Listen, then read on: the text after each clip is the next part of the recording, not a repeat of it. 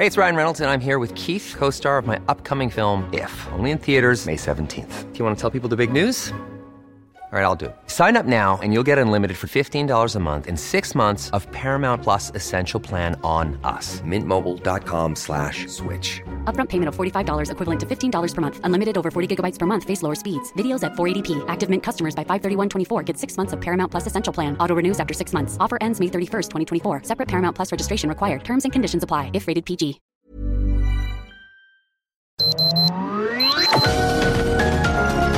Heraldo Media Group presenta Sergio Sarmiento y Lupita Juárez. Información veraz y oportuna con un toque personal y humano. Por El Heraldo Radio, donde la H suena y ahora también se escucha.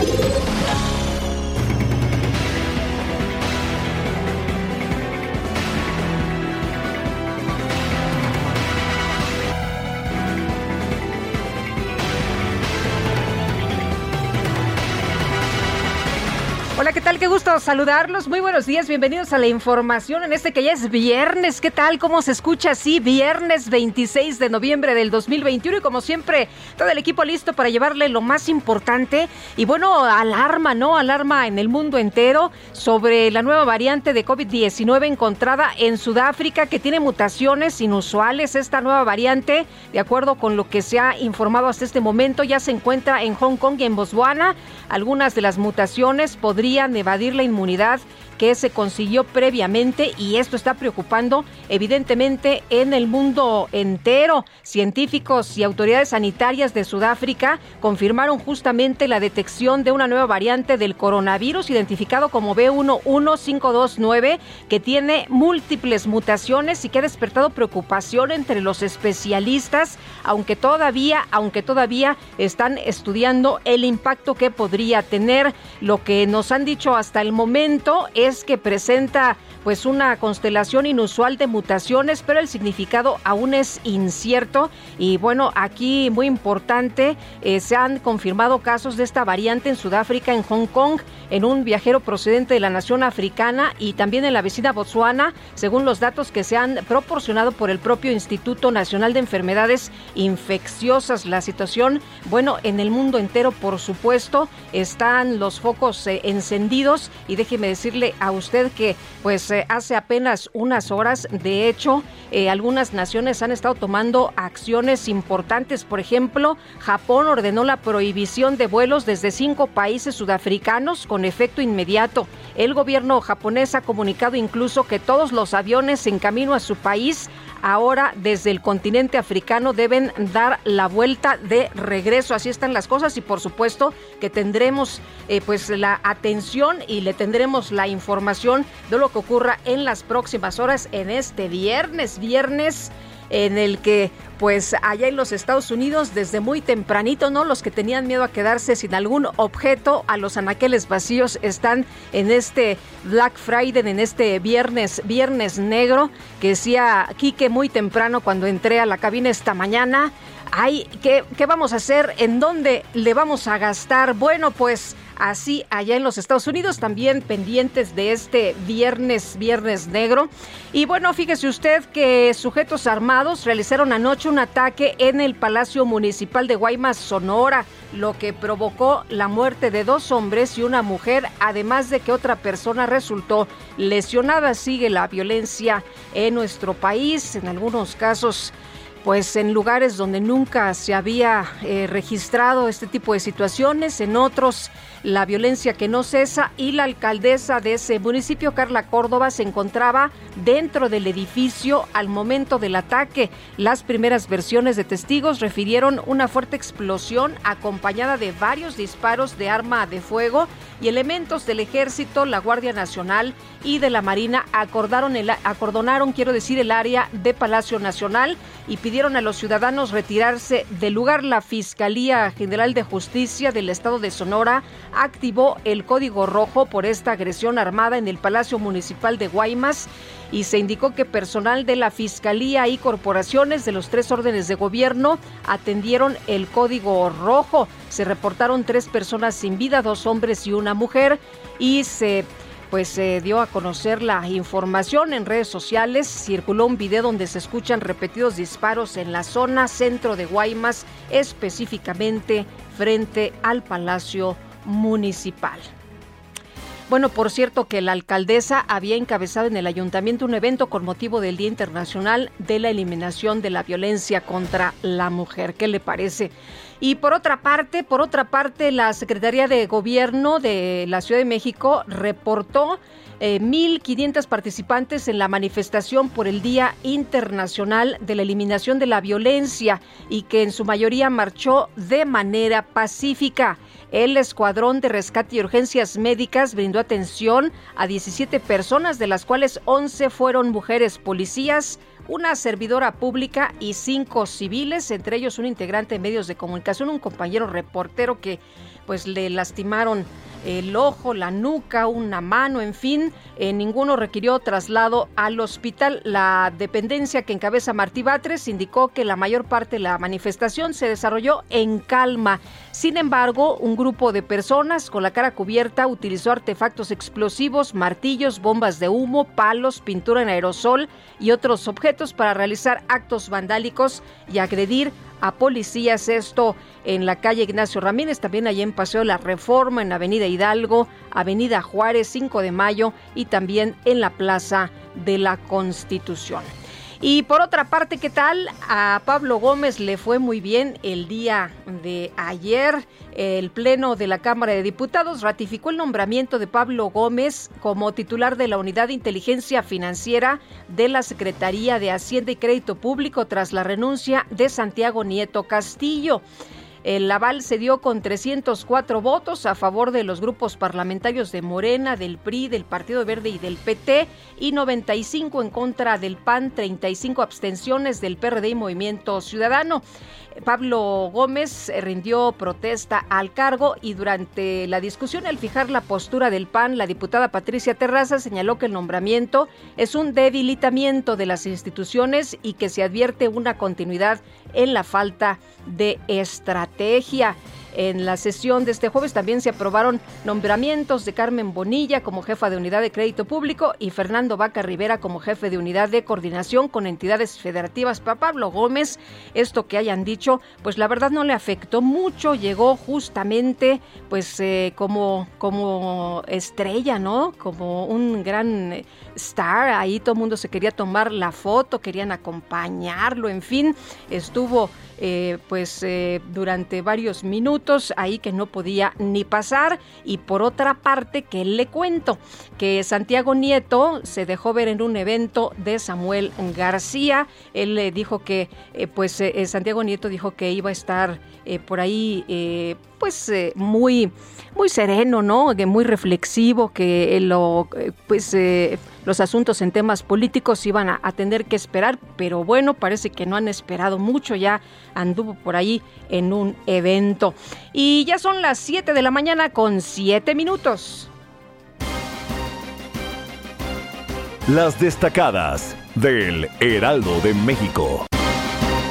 Y está con nosotros aquí en la cabina Itzel González con las destacadas. Itzel, ¿cómo te va? Muy buenos días. Lupita, hola. Hola. Creo que no te oyes, ¿eh? A ver, cámbiate de micrófono. Por acá ya me voy a escuchar. Muy buenos días, Lupita de Stacalovers. Se me hace que no le diste la tanda aquí que Es que no han pagado. Y no te puso el micrófono.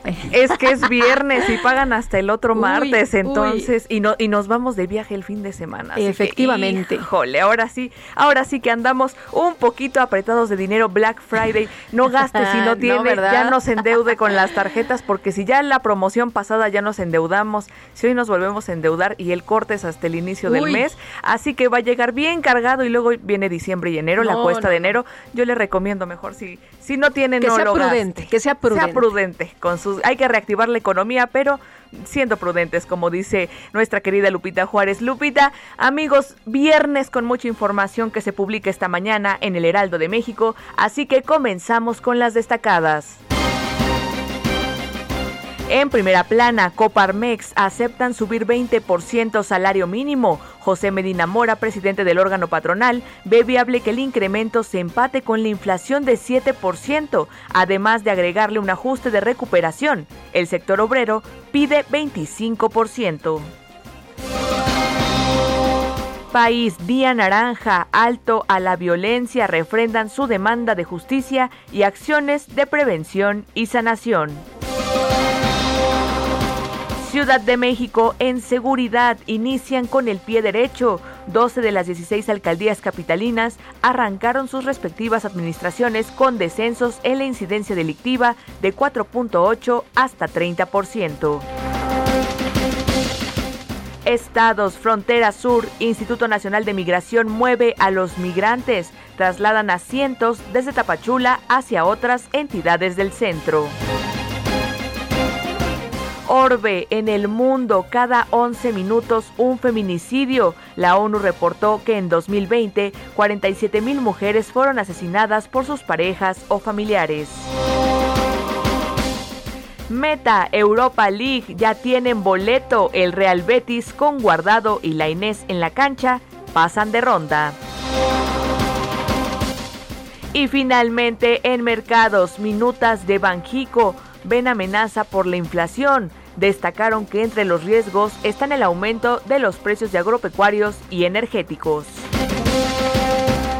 Lupita amigos, hasta aquí las destacadas del Heraldo. Feliz viernes. Feliz viernes. Qué bien se te oye cuando dices que ya es viernes, mi querida Itzel. Feliz viernes de ah, nuevo. Qué cosa. Muy bien, vámonos a un resumen de lo más importante. Y en este viernes 26 de noviembre del 2021, sí, viernes 26, nos estamos despidiendo del mes de noviembre. Estas son las noticias. Un grupo de 52 senadores de oposición pidió a la presidenta del Senado, Olga Sánchez Cordero, que interponga una controversia constitucional en contra del acuerdo del presidente López Obrador que declara de interés público y seguridad nacional los proyectos de infraestructura del gobierno federal. Por cierto que la senadora Sánchez Cordero indicó que va a consultar a la dirección jurídica de la Cámara Alta antes de dar una respuesta a la petición de los legisladores de oposición. Y yo quiero ser muy transparente con ustedes.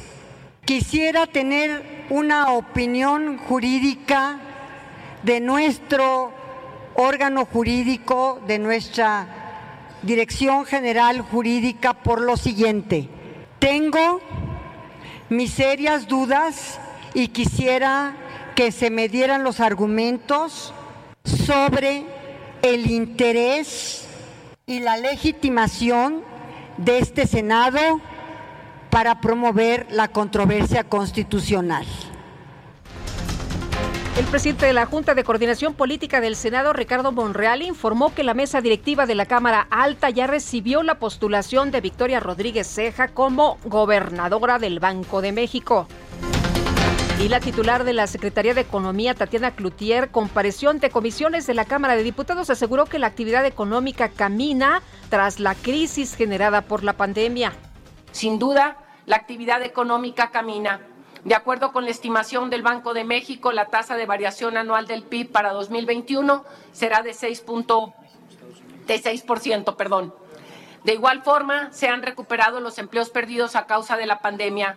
Durante el momento más álgido, el IMSS registró una caída de cerca de un millón de trabajos permanentes.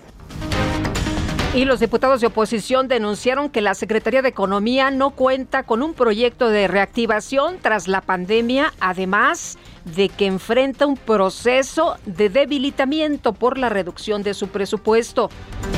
Y por otro lado, Tatiana Cloutier señaló que la reforma eléctrica que promueve el presidente López Obrador no busca erradicar las energías limpias. Este, Parte de lo que se ha plasmado con respecto al tema de la reforma eléctrica no es eliminar las energías alternas, sino cómo le vamos a hacer para que las energías intermitentes puedan dar el abastecimiento y manejarse realmente en términos de una política responsable. Y cuando hablo responsable, la obligación que tiene el Estado mexicano, y aquí Bueno, con 304 votos a favor, 95 en contra y 35 abstenciones, el Pleno de la Cámara de Diputados ratificó el nombramiento del senador con licencia Pablo Gómez como nuevo titular de la Unidad de Inteligencia Financiera. Y el ex titular de la Unidad de Inteligencia Financiera, Santiago Nieto, reapareció en Nuevo León, donde acompañó a su esposa, la consejera electoral Carla Humphrey, a un evento por el Día Internacional de la Eliminación de la Violencia contra la Mujer. Por supuesto que generó muchísima atención que Santiago Nieto estuviera en este evento. Y este jueves la Cámara de Diputados realizó una sesión solemne por el Día Internacional de la Eliminación de la Violencia contra la Mujer. El Pleno guardó un minuto de silencio por las víctimas de feminicidios del país y aplaudió a las mujeres que luchan contra la violencia de género. Por cierto que María Elena Ríos, quien fue víctima de una agresión con ácido en septiembre del 2019, acudió al Senado para exigir justicia por los casos de violencia contra las mujeres. Es doloroso rememorar el motivo. Sin embargo, cada día, en cada rincón de nuestros territorios, somos las mujeres quienes luchamos para librar batallas de toda una guerra en contra de nosotras. No soy la saxofonista agredida con ácido. Mi nombre es María Elena Ríos Ortiz, de profesión comunicóloga y saxofonista. No soy la saxofonista agredida con ácido, es lo que dice Marielena Ortiz. Mi nombre es Marielena Ríos Ortiz. Sí, me intentaron matar con ácido, pero yo no soy ese hecho, fue parte de lo que dijo en esta conferencia. Y este jueves se llevó a cabo la marcha 25N del Ángel de la Independencia al Zócalo de la Ciudad de México con motivo del Día Internacional de la Eliminación de la Violencia contra las Mujeres. La marcha fue pacífica, sin embargo, un grupo de personas encapuchadas intentó derribar las barreras frente a Palacio Nacional, martillaron distintos monumentos, rompieron semáforos y las autoridades capitalinas reportaron 17 personas lesionadas, por cierto, 11 mujeres policías, una funcionaria pública y 5 civiles. Por otra parte, la Fiscalía General de Sonora reportó un ataque armado en el Palacio Municipal de Guaymas, el cual dejó tres personas muertas, incluida la activista feminista Marisol Cuadras, de apenas 18 años. En Chiapas, cuatro agentes de la Policía Municipal de Suchiate fueron detenidos por el homicidio de una migrante haitiana ocurrido en el mes de octubre y el coordinador de Morena en el Senado, Ricardo Monreal, consideró que los reclamos de su hermano Saúl Monreal, presidente municipal de Fresnillo, por no ser tomado en cuenta para diseñar la estrategia de seguridad de Zacatecas, se deben a su carácter impetuoso. Eh, Saúl eh, es muy impetuoso, es el más chavo, le falta madurez, tiene que enfriarse. Es un chavo como un toro de esos este, listos para embestir pero hay que moderarlo.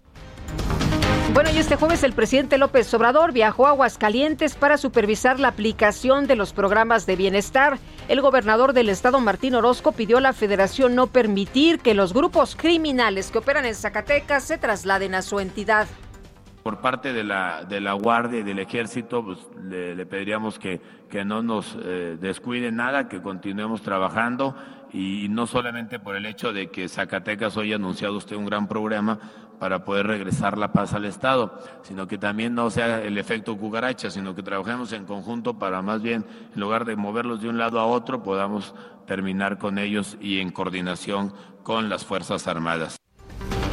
Bueno, por su parte, el presidente López Obrador aseguró que su gobierno va a estar pendiente de que el combate a la inseguridad en Zacatecas no se convierta en un problema para Aguascalientes porque eh, hicimos el compromiso en Zacatecas y lo vamos a cumplir de que va a haber más presencia de la Guardia Nacional. Entonces, que no eh, se vayan a pasar para acá. Entonces, eh, hay que estar muy pendientes. Bueno, y por otro lado, el gobernador de Aguascalientes, Martín Orozco, aceptó la propuesta del presidente López Obrador de financiar el 50% de un programa de apoyos económicos para personas con discapacidad.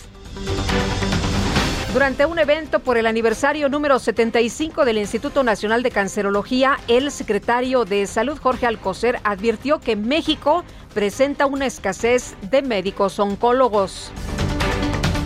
Y en su reporte diario sobre la pandemia, la Secretaría de Salud Federal reportó 263 muertos por COVID en las últimas 24 horas. Escuche usted, hay que cuidarnos. Se registró también un número que llama la atención, 4.128 casos confirmados hay que seguir instrumentando las medidas, ¿no? Aplicando lo que sabemos hasta este momento, el cubrebocas, por supuesto, sumamente importante, una herramienta que nos ha ayudado en todo este proceso de la pandemia. Hay que seguir con todas las medidas estrictas, ¿no? Como usted lo acostumbre, no baje la guardia. Y las autoridades sanitarias de Chile aprobaron la aplicación de la vacuna contra COVID-19 de la farmacéutica china Sinovac para niños de entre 3 y 6 años. La Agencia Europea de Medicamentos autorizó el uso de emergencia de la vacuna contra COVID-19 de Pfizer para niños de entre 5 y 11 años.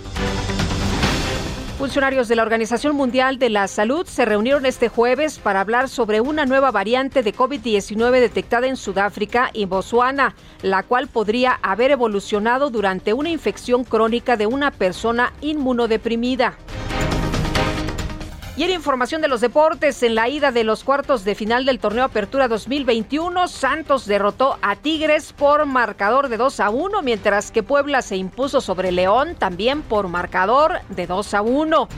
¿Y qué tal? Los vaqueros de Dallas sumaron su tercera derrota de los últimos cuatro partidos al caer 36-3 ante los Raiders de Las Vegas.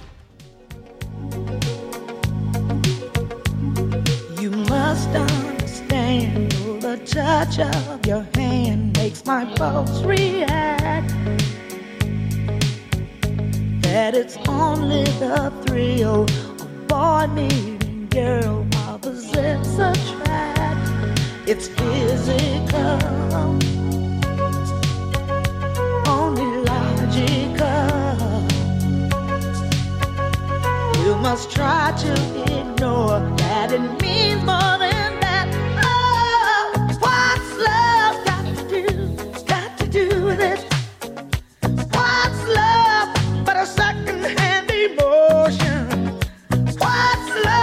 Estamos festejando el cumple de Tina Turner, que está hoy de manteles largos. Ella nació en 1939 y bueno, pues hoy la estaremos disfrutando a la reina del rock, por supuesto, que como usted sabe es una gran cantante, pero también compositora y también una extraordinaria bailarina, actriz, coreógrafa y bueno, que pues está, está cumpliendo años una mujer extraordinaria, me encanta Tina Turner, así que espero que usted también la disfrute esta mañana.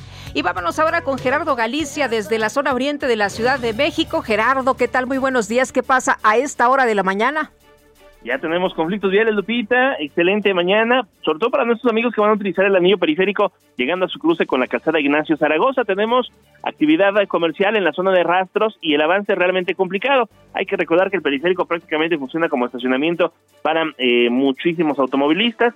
prácticamente queda reducción a un solo carril, así que habrá que tomarlo con mucha paciencia. Si van a moverse entre el eje 1 norte y Zaragoza, de preferencia busquen Javier Rojo Gómez y su continuación Avenida Central y se van a ahorrar muchos minutos. Y por lo pronto, Lupita, el reporte. Gracias, Gerardo. Hasta luego. Hasta luego, pues tome nota y nos enlazamos a la mañanera desde Irapuato, Guanajuato. El presidente López Obrador informa sobre los trabajos en materia de seguridad en la entidad y vamos precisamente, vamos a enlazarnos esta mañana. Está hablando Diego Sinué, el gobernador de Guanajuato sistema de justicia oral, el 99.5% son vinculados a proceso. ¿Eso qué significa? A menor vinculación a proceso, pues también existe un menor nivel de impunidad. ¿La que sigue? Todo esto son fuentes del INEGI. ¿eh? Esta es otra fuente del INEGI importante. El trabajo coordinado, repito, da resultados y el tema de, armas incautadas es un ejemplo de ellos. Guanajuato es el estado que más armas aseguró, 1.908 eh, armas el año pasado Eh, si vemos el estado que decidió fue Estado de México con 1.500, Nuevo León 1.000, y de ahí, pues la verdad, todos los estados están muy lejanos, no, hay unos que se le acerquen, son estos tres estados los que están incautando más armas de fuego, y, y eso, eso habla bien del trabajo nuevamente coordinado con el ejército, con la guardia. ¿Por qué es importante? Porque cada arma de fuego que se saca de la calle es una vida que se está salvando. Estamos evitando homicidios, quitando estas armas, por eso es algo que le hemos apostado mucho y aquí está otro ejemplo de los resultados que se están dando el día de hoy. Bueno, pues el gobernador hablando de resultados contra la delincuencia y contra la violencia, que también, como usted sabe, tiene pues ahí asolados, ¿no? A los, eh, a los habitantes del estado. Diego Sinoé sigue hablando el gobernador de Guanajuato. Vamos a regresar en unos momentos más. Eh, ya sabe que queremos escuchar sus saludos, opiniones en nuestro número de WhatsApp 55 20 10 96 47. 55 20 10 96 47. Regresamos.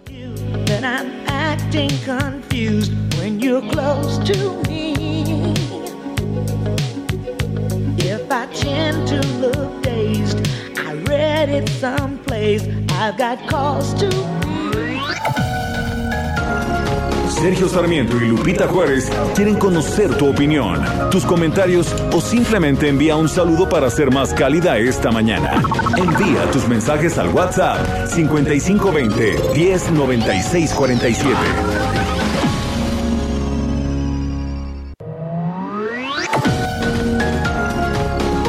Continuamos con Sergio Sarmiento y Lupita Juárez por El Heraldo Radio.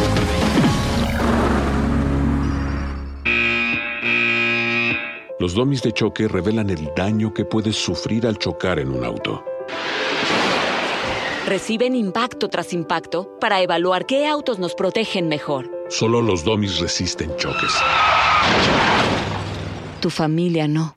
¿Sabías que en México se vendieron más de un millón y medio de autos de baja seguridad entre 2015 y 2020? Con autos más seguros y mejor información para los consumidores, se evitarían más de 5.000 muertes cada año. Exijamos autos más seguros para México. Infórmate en www.quetanseguroestuauto.org.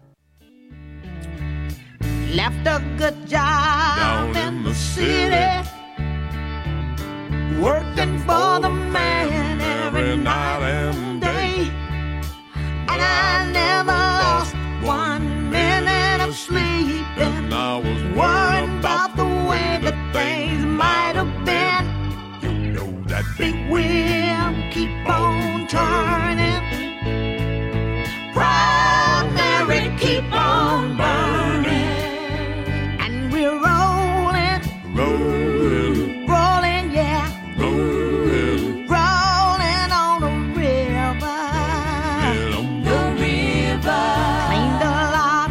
pues esto se llama Proud Mary. Estamos escuchando en su cumpleaños número 82 a Tina Turner, que ahora vive en un castillo junto a su esposo, que es eh, un alemán, Erwin Bach.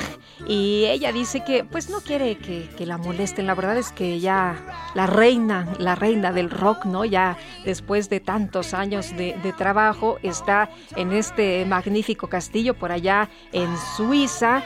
Y bueno, pues... Eh, acordándonos esta mañana de lo duro que fue la vida de esta gran estrella, ¿no? Que finalmente pues tiene una historia eh, que, que, hace que muchas mujeres puedan salir adelante de alguna manera inspiradora, ¿no? Esta mujer que vivió abusos, que vivió golpes y que renació y que se construyó una pues gran historia y que es una mujer que le digo inspira a millones, a millones de mujeres y que nos ha hecho disfrutar por supuesto, de su música, de su gran voz.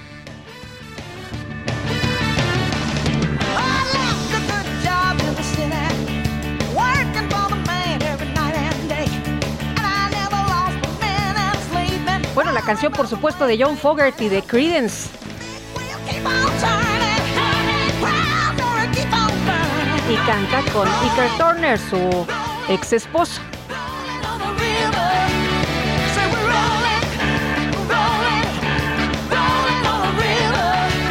A los mensajes esta mañana. Buenos días, Lupita, sin Sergio. Me dice, preocupante lo de Guaymas, Sonora. Pues sí, es muy, muy lamentable y muy preocupante, nos dice Francisco 1955. Esto sí es una auténtica guerra, un fuerte abrazo. Y bueno, Sergio se eh, fue de, avanzada por allá a la fila. Estaremos transmitiendo la próxima semana en esta gran feria internacional del libro con, eh, pues muy contentos ya, con mucha emoción de estar por allá, por supuesto. Eh, nos dice otra persona del auditorio, como todos los días, escuchando las noticias con ustedes, ¿serían tan amables de mandar una felicitación a mi hijo Asael Polo por su cumpleaños? Pues con mucho gusto va un fuerte abrazo y nuestra felicitación para Asael Polo, que cumpla muchos más. Y nos dice Rodolfo Contreras desde Querétaro, ¿cómo se va a llamar ahora el presidente del Ejecutivo Federal? Qué fácil es prometer, qué difícil es cumplir. Bueno, el presidente ayer dijo que dejaba de llamarse Andrés Manuel, ¿no? Si no llegaban los medicamentos a todas las personas que lo requerían, él decía, pues es mucho más fácil, ¿no? Vamos a, eh, si, si las papitas y los refrescos llegan así de fácil, ¿por qué no los medicamentos? Si ellos lo hacen fácil, nosotros también me dejo de llamar Andrés Manuel. En fin, pues eh, esperemos por bien de las personas que requieren los medicamentos con mucha urgencia en algunos casos, como el de los niños y las personas con cáncer, para bien de todos que esto se cumpla. Son las 7 de la mañana con 34 minutos.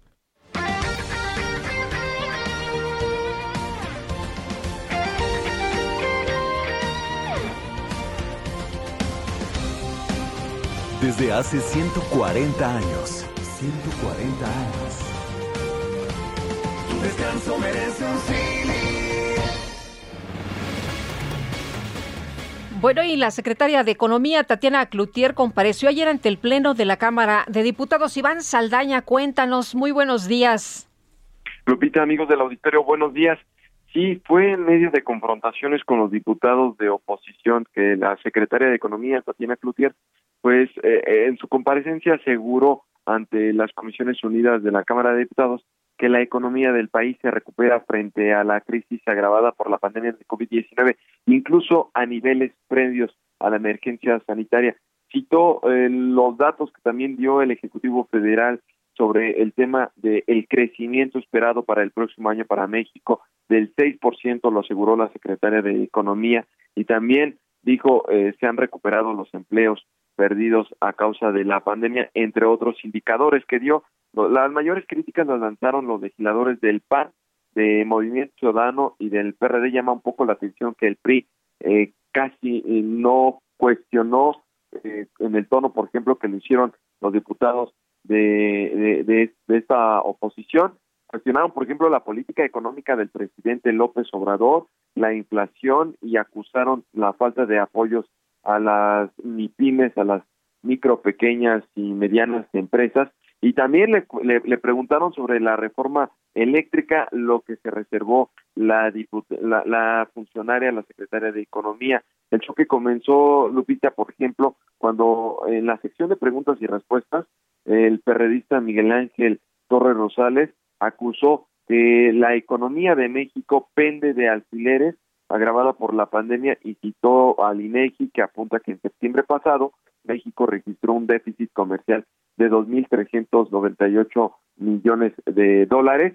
Ahí, eh, pues, incluso hasta le dijo a la secretaria que ella trató de enderezar el timón en su exposición, el timón de que las cosas van bien, pero no es así. Eh, la diputada con tono, pues, sarcástico, incluso eh, también le contestó, híjole, diputado, me cuesta trabajo eh, poder visualizar y hablar cuando usted está eh, poniendo las cosas así, de que la economía se sostiene de alfileres.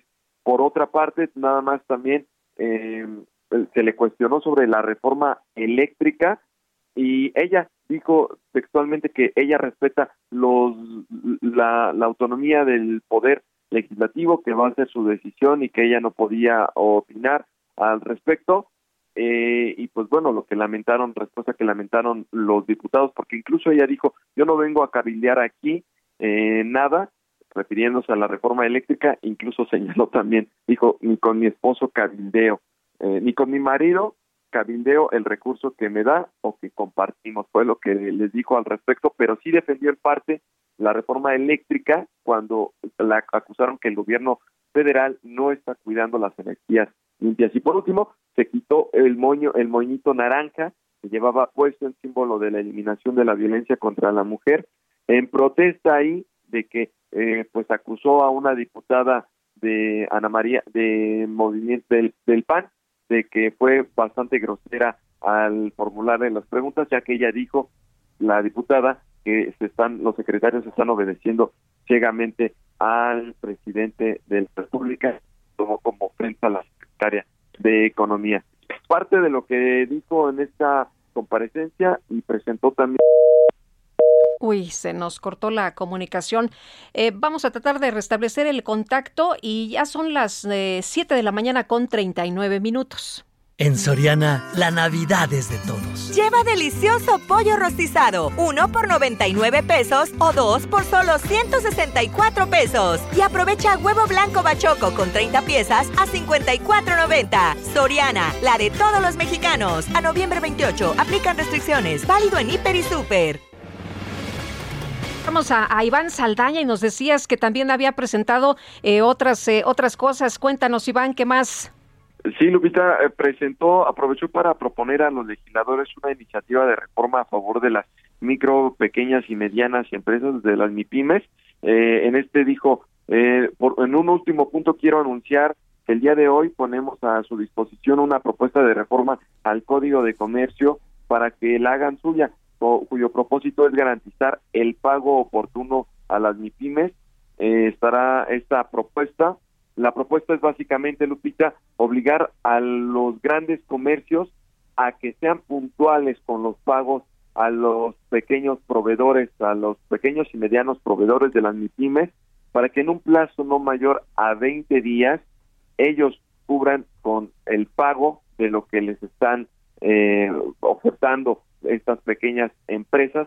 Y así dijo pues hacer más competitivo a este sector, a las MIPIMES eh, ya se las dejó a los diputados para que ellos, pues a la bancada que levante la mano, se entiende que va a ser Morena, pues la adopte como suya y e inicie su proceso legislativo en la Cámara de Diputados. Muy bien. Iván, muchas gracias. Muy buenos días. Buenos días a todos. Hasta luego. Y por otra parte, el Senado recibió del presidente López Obrador el nombramiento de Victoria Rodríguez como integrante de la Junta de Gobierno y gobernadora de Banjico. Misael Zavala, tienes todos los detalles. Eh, cuéntanos, ya se había dicho el día de antier que ya había llegado y después dijeron, ah, momento, momento, no es cierto, salida en falso, pero ahora sí, ahora sí ya se recibió este nombramiento. Muy buenos días. Buenos días, Lupita. Buenos días al autor. Efectivamente, Lupita, pues ayer el presidente Andrés Manuel López Obrador, eh, por medio del secretario de Gobernación, Adán Augusto López Hernández, envió ya el documento con el nombramiento de Victoria Rodríguez Ceja como integrante de la Junta de Gobierno y gobernadora del Banco de México. Este eh, el documento se leyó en la sesión ya Lupita ordinaria de la Cámara Alta y fue turnado a la Comisión de Hacienda, que será la encargada de analizar el nombramiento. En el documento se lee que, bueno, el presidente permite remitir a esta soberanía, refiriéndose a el Senado de la República, el original del comunicado para someter a la aprobación de este órgano legislativo la nueva propuesta de la ciudadana Victoria Rodríguez Ceja como integrante de la Junta de Gobierno del Banco de México en la vacante que deja el ciudadano Alejandro Díaz de León. El presidente de la Junta de Coordinación Política del Senado, Ricardo Monreal, aseguró que se iniciará el procedimiento parlamentario de ratificación con responsabilidad económica y también financiera. Eh, eh, será la Comisión de Hacienda la encargada de llamar a comparecer a Rodríguez Ceja para que exponga su plan de trabajo y también responda a las preguntas que le formulen los, senadores de la República sobre su perfil y carrera profesional. De acuerdo con el senador Monreal, posiblemente la comparecencia se desarrolle la siguiente semana y en esa semana también se lleva a cabo la sesión donde se ratifica el nombramiento. Se estaría hablando de que comparezca ante la Comisión de Hacienda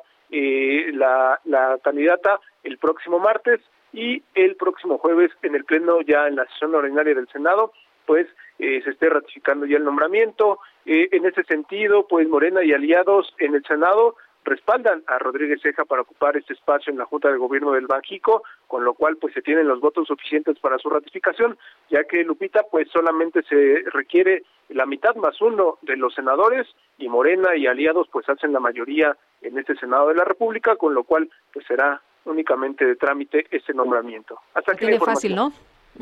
Sí, efectivamente, eh, solamente la mitad más uno es mayoría simple, como se le llama, eh, entonces pues estarían resolviéndolo eh, de manera fácil porque Morena pues tiene al Partido del Trabajo, a Encuentro Social y el Verde Ecologista que hacen pues más de 70 senadores de la República en este pleno del Senado. Muy bien, Misael, muchas gracias. Buenos días.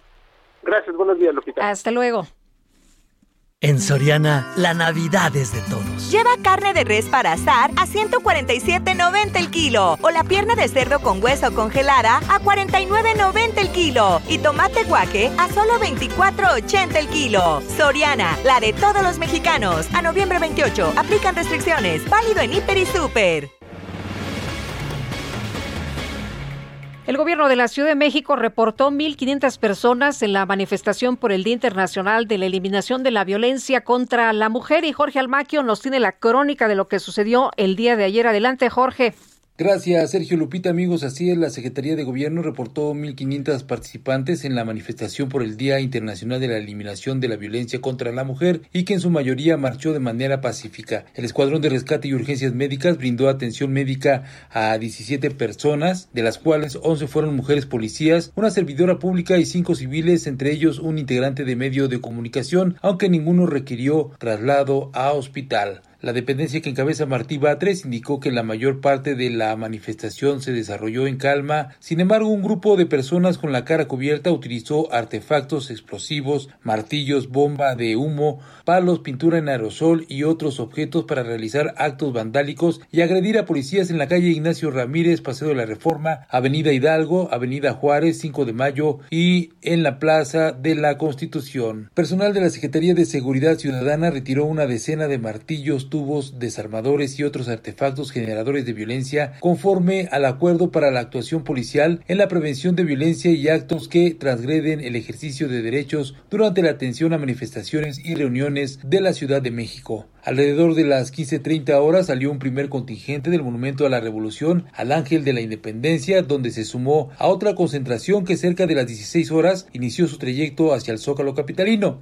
Distintas convocatorias se fueron integrando a la movilización principal, luego de partir de Plaza de la República, ex Glorieta de Colón, Monumento a la Revolución y del número 1 de Avenida Paseo de la Reforma. Además de la CEGOP y de la Secretaría de Seguridad Ciudadana, también participaron en el dispositivo de seguridad personas servidoras públicas de la Secretaría de Gobierno de Derechos Humanos del Mecanismo Integral de Protección a Personas Defensoras de Derechos Humanos y periodistas y de la Secretaría de Mujeres auxiliaron y atendieron conflictos buscando en todo momento mantener la paz en diversos puntos del recorrido. Sergio Lupita, amigos, el reporte que les tengo. Jorge, muchas gracias. Hasta luego, muy buenos días, Jorge Almaquio. Y en la Ciudad de México, autoridades locales y miembros de la sociedad civil lanzaron una campaña contra la violencia sexual. Platícanos, Carlos Navarro, de qué se trata. Buenos días. Buenos días, Lupita. Te saludo con gusto a ti el auditorio y comentarte que ante el aumento de denuncias del delito de violación equiparada en la Ciudad de México, autoridades locales y miembros de la sociedad civil lanzaron la campaña contra violencia sexual Es nuestra responsabilidad. La jefa de gobierno, Claudia Sheinbaum, señaló que esta campaña se va a centrar en los hombres. Escuchemos. La Secretaría de las Mujeres, con distintas organizaciones civiles, tomó la decisión de que esta campaña esté centrada en los hombres y que sea este llamado de atención precisamente eh, aquel que perpetra esta, este delito, porque finalmente es un delito. Entonces esta campaña se centra precisamente en eso, en que el hombre, los hombres, generen estos cambios en las conductas o visibilicen estos delitos. El lema de la campaña es, si ella no está en condiciones de decir sí o no, se llama violación, no te equivoques. La titular de la Secretaría de las Mujeres local, Ingrid Gómez, explicó que esta campaña la están proponiendo para redes sociales, así como en espacios de atención y en los espacios del Consejo Ciudadano para la Seguridad y la Justicia de la Ciudad de México. Comentarte, Lupita, que de acuerdo con el Secretariado Ejecutivo del Sistema Nacional de Seguridad Pública, entre enero y octubre de 2021 se abrieron 687 carpetas de investigación por violación equiparada en la Ciudad de México, mientras que en el mismo periodo del año pasado fueron 368, o sea, un incremento de 86.6% en este delito. Por su parte, la directora de la Asociación para el Desarrollo Integral de Personas Violadas, Laura Martínez, señaló la cifra negra en este delito. Escuchemos. La encuesta nacional de seguridad pública urbana estima que casi 5 millones de mujeres fueron víctimas de delitos sexuales, acoso callejero, durante el segundo semestre del 2020. El 98% de los casos de violencia sexual que sufrieron las mujeres mayores de 18 años de julio a diciembre de 2020 no han sido denunciados. Es muy alta la cifra negra. Así es que el gobierno capitalino, en coordinación con organizaciones de la sociedad civil, lanzan esta campaña contra la violación equiparada que lamentablemente está teniendo un ascenso en el último año. Lupita, la información que te tengo. Muchas gracias. Muy buenos días, Carlos. Hasta luego, buenos días. Hasta luego. Y muy alta la cifra negra, como nos explica nuestro compañero Carlos Navarro. Ojalá que sea una campaña exitosa y que se erradique este delito.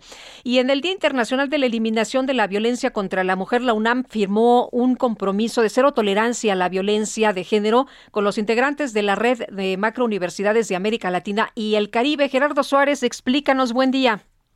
Lupita, muy buenos días. La UNAM firmó un compromiso de cero tolerancia a la violencia de género en su comunidad. La Universidad Nacional suscribió la declaración Tolerancia Cero hacia la violencia de género en las universidades, un documento elaborado por la red de macrouniversidades de América Latina y el Caribe. Este pronunciamiento advierte que América Latina es la segunda región del mundo más letal para las mujeres, pues en promedio cada dos horas y media se registra un feminicidio. Además, dos de cada tres mujeres han sido víctimas de violencia de género.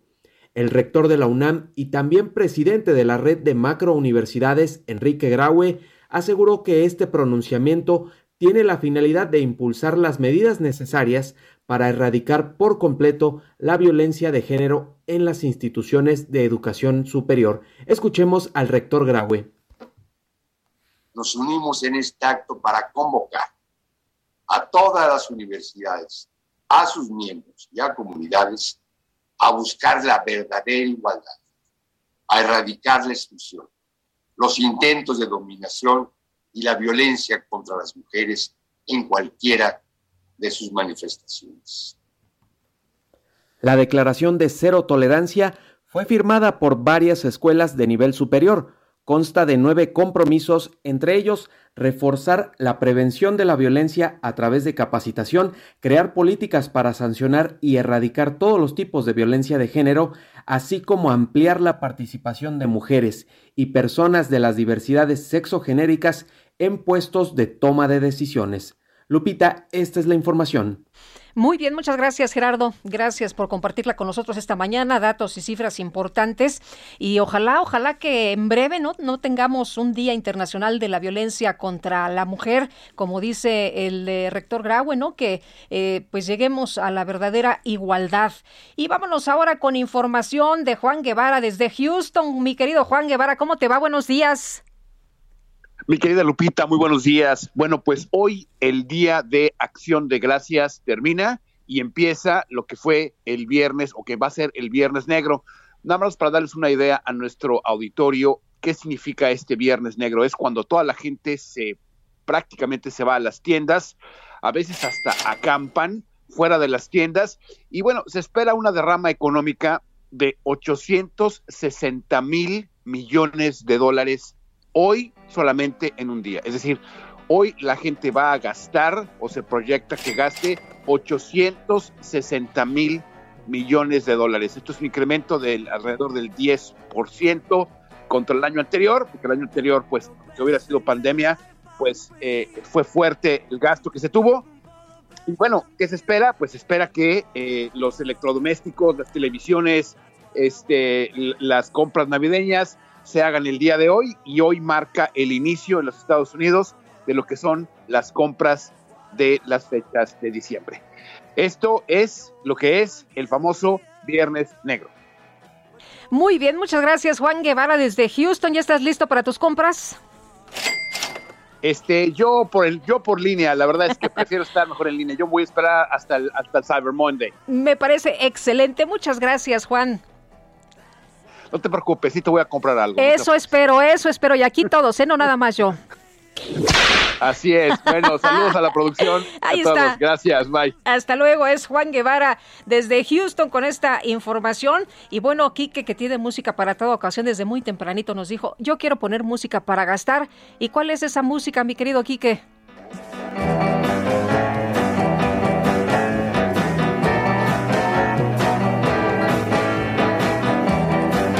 The Beatles. The best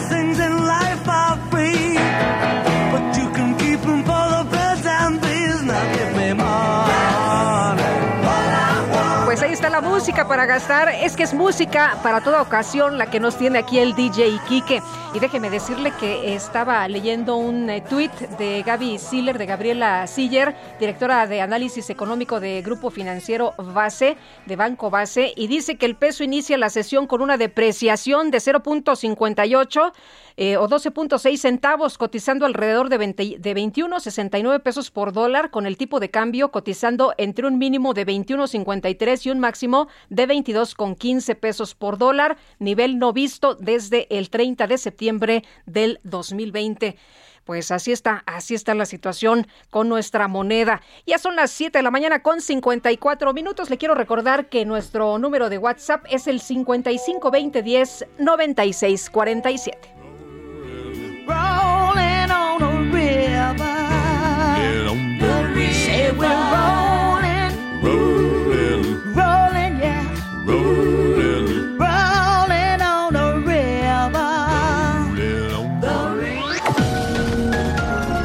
Sergio Sarmiento y Lupita Juárez quieren conocer tu opinión, tus comentarios o simplemente envía un saludo para ser más cálida esta mañana.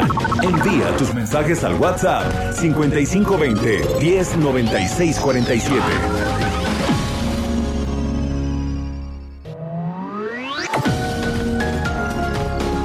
Continuamos con Sergio Sarmiento y Lupita Juárez por El Heraldo Radio.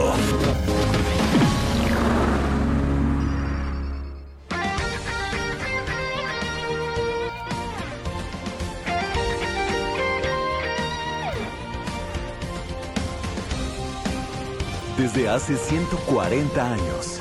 140 años. Tu descanso merece un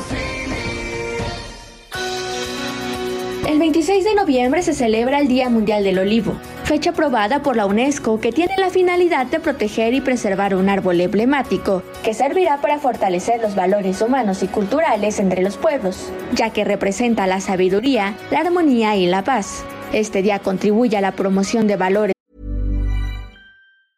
I'm Sandra, and I'm just the professional your small business was looking for. But you didn't hire me because you didn't use LinkedIn jobs. LinkedIn has professionals you can't find anywhere else, including those who aren't actively looking for a new job but might be open to the perfect role, like me. In a given month, over 70% of LinkedIn users don't visit other leading job sites. So if you're not looking on LinkedIn, you'll miss out on great candidates like Sandra. Start hiring professionals like a professional. Post your free job on linkedin.com/people today. Universales, así como a la protección de esta especie. Este árbol se asocia con muchas simbologías, entre ellas se encuentran la sanación, la inmortalidad, la fertilidad y la victoria. El olivo constituye un elemento de unidad y diversidad de todas las culturas, que trasciende las fronteras y permite intercambios fructíferos entre los pueblos. Finalmente, se reconoce su lugar como elemento cultural con una fuerte presencia en numerosas expresiones artísticas y culturales, su función como vector del diálogo cultural y el intercambio de conocimientos y su contribución a los procesos de desarrollo.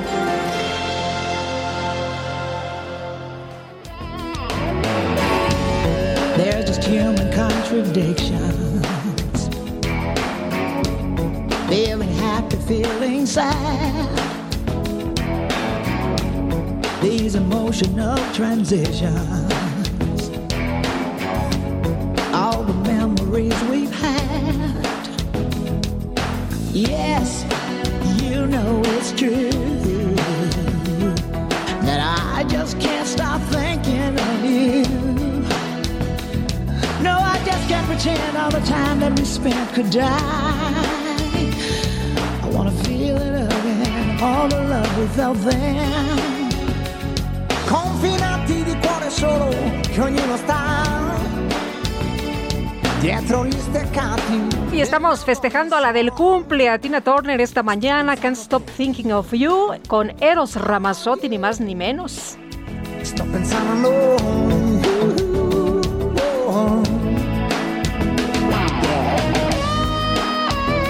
Pues una leyenda, ¿no? Una gran diva esta mujer que a los ocho años entró en el coro de la iglesia donde llamó la atención por su prodigiosa voz y eso la ayudó muchísimo, fíjese lo que la salvó de evadirse del acoso escolar que sufría y de un hogar desestructurado.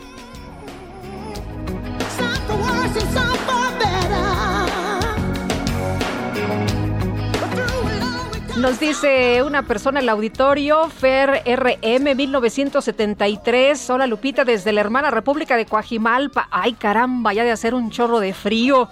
Eh, te mando saludos y con la música de Tina Turner hace el día más rockero. Estaría bien que pongan la canción The Best y también Golden Eye. Atentamente, Fernando Rocha. Pues con mucho gusto. Y también nos dice una persona de nuestro auditorio que tenga bonito día en un día frío acá en Monterrey. Saludos a todos nuestros cuates allá en Monterrey. Abrazos, abrazos calientitos desde la Ciudad de México. Y nos dice Armando Garrido, buenos días haciendo ejercicio y disfrutando el noticiario desde Villahermosa, Tabasco. Pues también muchos saludos a nuestros amigos allá en Villahermosa, a todos nuestros cuadernos de Tabasco. Y lo, lo admiro, don Armando, que esté echándole ganas, haciendo ejercicio para empezar la mañana. Yo mis propósitos del 2021 era echarle ganas, hacer ejercicio, pero pues creo que todavía no, no empiezo, no empiezo. Todavía me da chance, ¿no? Todavía no se termina este año. Y doña Catalina Rosel nos dice, eh, felicidades, qué buena música para comenzar el fin de semana. Pues nos da mucho gusto, nos da mucho gusto que les eh, que, que- que estén disfrutando la música de Tina Turner esta mañana. Y ya son las 8 con 4 minutos. El pronóstico del tiempo. Sergio Sarmiento y Lupita Juárez. ¿Cómo nos va a tratar el clima? Ismael Marcelo, meteorólogo del Servicio Meteorológico Nacional de la Conagua, cuéntanos. Hola, ¿qué tal? Buenos días. ¿Cómo te va? Este, Buenos días. Lupita, ¿verdad? Sí, con mucho gusto. ¿Cómo estás? Eh, muy bien, gracias. Aquí, como bien lo mencionas, una fría mañana aquí en la capital del país. Bueno, pues diversos sistemas meteorológicos están generando tiempo significativo en la República Mexicana. Primero empiezo hablando sobre el Frente Frío número 11, el cual ya recorre el litoral del Golfo de México. Ocasionará durante este día lluvias puntuales muy fuertes, es decir, que estimamos acumulados de entre 50 y 75 milímetros en regiones de Tamaulipas, San Luis Potosí, Puebla y Veracruz además de lluvias fuertes en regiones de Hidalgo, Oaxaca, Chiapas y Tabasco. La masa de aire polar, Lupita, que impulsa este frente, originará un ambiente muy frío con heladas en estas horas, en estas primeras horas de la mañana, sobre zonas del noreste, oriente y centro de la República Mexicana. Nieblas a lo largo de la Sierra Madre Oriental, además de evento en norte con rachas de entre 70 y 80 kilómetros por hora en el Istmo y Golfo de Tehuantepec y ráfagas de entre 50 y 70 kilómetros por hora en las costas de Tamaulipas y Veracruz. Por otra parte, en el noroeste de la República Mexicana, la primera tormenta invernal de la temporada, en interacción con abundante ingreso de humedad proveniente del Océano Pacífico, origina también ambiente muy frío con heladas matutinas y lluvias y vientos fuertes sobre esta región de la República Mexicana, con probabilidad para la caída de agua, nieve o nieve en zonas serranas de Sonora, Chihuahua y Durango. Finalmente, aquí en el Valle de México y la zona conurbada se pronostica que durante este día domine cielo parcialmente nublado a medio nublado hacia horas de la tarde y noche. Aquí en la capital de la República Mexicana no se pronostican lluvias durante este día, pero en el Estado de México se pronostican algunas lluvias de carácter aislado. Aquí en la Ciudad de México se pronostica que la temperatura mínima oscile en esta mañana entre 6 y 8 grados Celsius, alcanzando hacia horas de la tarde una temperatura máxima de 21 a 23 grados Celsius. Lupita, esa es la información. Muy bien, o sea que no nos va a ir tan mal, ¿no? Va a calentar durante la mañana. Sí, sí, sí, va a empezar a calentar, ya ahorita ya hay unos periodos de sol, entonces estimamos que hacia horas de la tarde pues ya se siente un poco más de calor. Me parece muy bien, Ismael. Muchas gracias, buenos días. Que tengan un excelente día. Hasta luego. Hasta luego. Bueno, y el Consejo Coordinador Empresarial ha instrumentado en el sector privado un protocolo para prevenir la discriminación y el acoso en el espacio laboral. Ayer eh, escuchamos eh, cifras muy preocupantes de la ONU en las que se hablaba de lo que ha ocurrido durante la pandemia, que ha crecido la violencia eh, pues hacia las mujeres, que el acoso es uno de los temas que más hay que estar pendientes y que no nada más la situación se da en el espacio privado, también en el espacio público. Laura Tamayo, presidenta de la Comisión de Inclusión y Diversidad del Consejo Coordinador Empresarial, gracias por platicar con nosotros esta mañana. Muy buenos días. Hola Lupita, muy buenos días para ti, para tu amable auditorio. Oye, cuéntanos, Laura, ¿qué tan grave es el tema del acoso en el espacio laboral? Mira, sin duda eh, las cifras son igual de alarmantes de las que podemos hablar pues en, la vida en general de nuestro país. Este es un problema mundial. Eh, como bien comentas, desafortunadamente durante la pandemia ha ido en aumento. Y la buena noticia en ese sentido, pues es que existen protocolos, existen sistemas que pueden coadyuvar a evitar esa clase de actitudes y sin duda a generar un desarrollo armonioso en la vida laboral de las personas. Eh, Laura, ¿cómo se puede eh, prevenir eh, la discriminación y cómo se puede prevenir también del acoso que sufren mujeres y que hacen su vida pues, realmente desgraciada, ¿no? En un espacio laboral. Sí, totalmente de acuerdo. Mira, en el caso del CCE, te cuento un poco el antecedente. Nosotros tenemos un año trabajando en la Comisión de Inclusión y Diversidad. Es nueva, es de nueva ocasión. Eso no significa que no hayamos trabajado en estos temas, pero la comisión lo que hace es buscar las mejores prácticas, es sistematizar el trabajo que todos los organismos empresariales eh, realizan. Y en ese sentido, eh, conforme íbamos trabajando, nos dimos cuenta que el propio TCE en su interior no tenía un protocolo de prevención, de actuación y de restauración ante conductas de discriminación, acoso y hostigamiento sexual y laboral. Entonces, eh, ahí nos acercamos con el Boston Center por Latinoamérica, al cual les agradecemos el trabajo. Durante seis meses al interior del CCE trabajamos para crear este protocolo.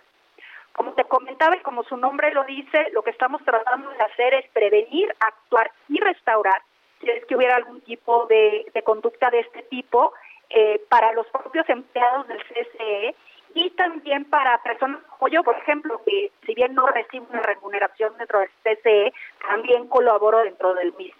Porque creemos que el buen juez por su casa empieza y creemos que todos los organismos empresariales deben de tener este tipo de protocolos para entenderlos, mejorarlos, trabajarlos y así poder eh, bajarlos sobre todo empresas pymes y pymes que en ocasiones no tienen los recursos o no tienen las capacidades internas para poder establecer estos protocolos. Eh, Laura, ¿cómo se le hace para no revictimizar a la persona que está denunciando? Eh, muchas veces denuncia con mucho miedo em, y, y, resulta que se conoce la información, pero no se protege a la víctima y es muy contradictorio porque quien se busca proteger es al acosador, ¿no? Al, al perpetrador, al, digámoslo de esta forma. Le le diste al cabo del asunto, Lupita. Desafortunadamente, a veces no existen los mecanismos para que la persona victimizada no vuelva a caer en, esa desafortunada situación. A través del Bottom Center nosotros efectivamente creamos un mecanismo eficiente de investigación y de resolución de quejas, donde tengas un ambiente de respeto, donde la persona que hace el, el llamado o que comenta su victimización se sienta tranquila y segura que no se le va a enfrentar otra vez frente a la persona que, que cometió eh, eh, la victimización, sino que se sienta tranquila de que hay un proceso eh, discreto que no va a generar ningún problema y que se va a hacer una investigación seria. Y otra parte que creo que también es muy importante es que entendamos qué es acoso entendamos qué es hostigamiento. Muchas veces en el sector empresarial y laboral tenemos lo que conocemos como micromachismos A veces el chistecito, la bromita, que puede parecer muy inocua, pero a la persona que la recibe realmente le molesta y le ofende. Entonces también es un proceso de educación, este protocolo incluye procesos de sensibilización y educación para que todas las personas que estemos dentro del sector laboral entendamos las reglas del juego y podamos trabajar de manera armoniosa. Eh, Laura, ¿cómo está funcionando este protocolo? Nos dices que se ha instrumentado, no, no es, eh, eh, no, no ha nacido apenas hace unos días que ya se ha instrumentado, que se ha estado revisando desde hace un año. ¿Y cuáles son las enseñanzas durante esta pandemia? ¿Qué más se puede hacer? ¿Qué otras cosas se pueden instrumentar precisamente para proteger a quienes tienen, pues, o sufren esta discriminación o el acoso? Yo, mira, en lo personal creo que hay una característica que hace la diferencia entre una situación y otra. Y es que los equipos de liderazgo, tanto de las empresas como de los organismos empresariales, estén convencidos de estos temas. Eso sería para mí lo primero. Si no tenemos un liderazgo convencido, si no tenemos un liderazgo sensible, podemos hacer cualquier protocolo, podemos hacer cualquier sistema, esto no funciona. En segundo lugar, la escucha eh, eh, como decía, el equipo de liderazgo de cualquier empresa tiene que estar consciente y tiene que escuchar lo que está sucediendo, sobre todo pues, aquellas personas que se encuentran en su casa trabajando, que es mucho más complicado que hacerlo en el centro de trabajo. Si no hay disposición de escuchar y no hay disposición de entender que hay casos específicos, hay casos especiales y diferentes, también este tipo de protocolos no funcionan. Y finalmente acercarse con organismos como el propio Consejo Coordinador Empresarial, organismos empresariales, una vez más el Boston Center, que son organismos que ya hemos trabajado en metodologías que funcionan, que se han probado en otros países, que se han probado en grandes empresas en nuestro país y que pueden de manera gratuita coadyuvar a eh, generar este tipo de protocolos en las pequeñas empresas si no lo vemos como un sistema, Lupita, si nada más lo vemos así como, como una llamada de atención o como algo ahí que sucedió y le damos la vuelta, evidentemente esto no va a funcionar. Tiene que ser un sistema. Ahora, los resultados son fantásticos. Si nosotros creamos un ambiente laboral armónico, eh, la productividad sube, el valor de la empresa sube. La gente da más a la compañía si la compañía responde en términos de respeto. Entonces, no solamente es un tema de derechos humanos, sin duda, ni un tema de respeto, también es un tema de productividad. Muy bien, pues interesante, Laura. Muchas gracias por conversar con nosotros esta mañana. Muy buenos días. Gracias, Lupita. Un gusto. Muy buenos días. Igualmente. Buen fin de semana.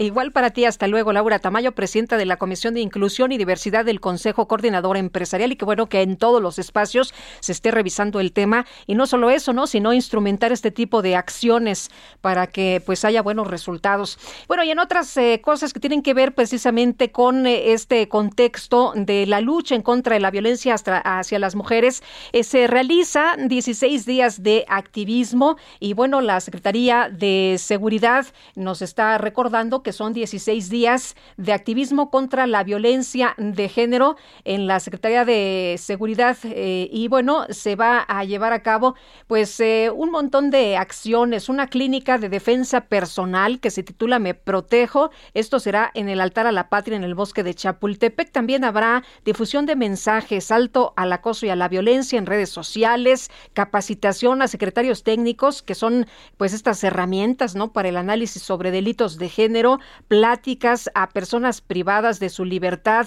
Este Ceferezo dice alto a la violencia de género. Esto, eh, pues también eh, relevante, una presentación de un libro, Claves Feministas para la Autoestima de las Mujeres, de la doctora Marcela Lagarde. También eh, taller para personas servidoras públicas de la Secretaría Cultura Organizacional con Igualdad para prevenir la violencia de género y un taller sobre las nuevas masculinidades ponte la camiseta. Esto ahí en el auditorio A de la Secretaría de Seguridad y Protección Ciudadana. Pues qué bueno, son 16 días en los que sigue, sigue el activismo en contra de la violencia hacia las mujeres. Y bueno, ayer en la Suprema Corte, la doctora Yasmín Esquivel Moza, ministra de la Suprema Corte de Justicia de la Nación, en este evento conmemorativo por el Día Internacional de la Eliminación de la Violencia contra la Mujer, habló justamente de datos eh, importantes Eh, alcanzar la igualdad de la mujer, garantizar el pleno respeto a sus derechos humanos y vivir una vida libre de violencia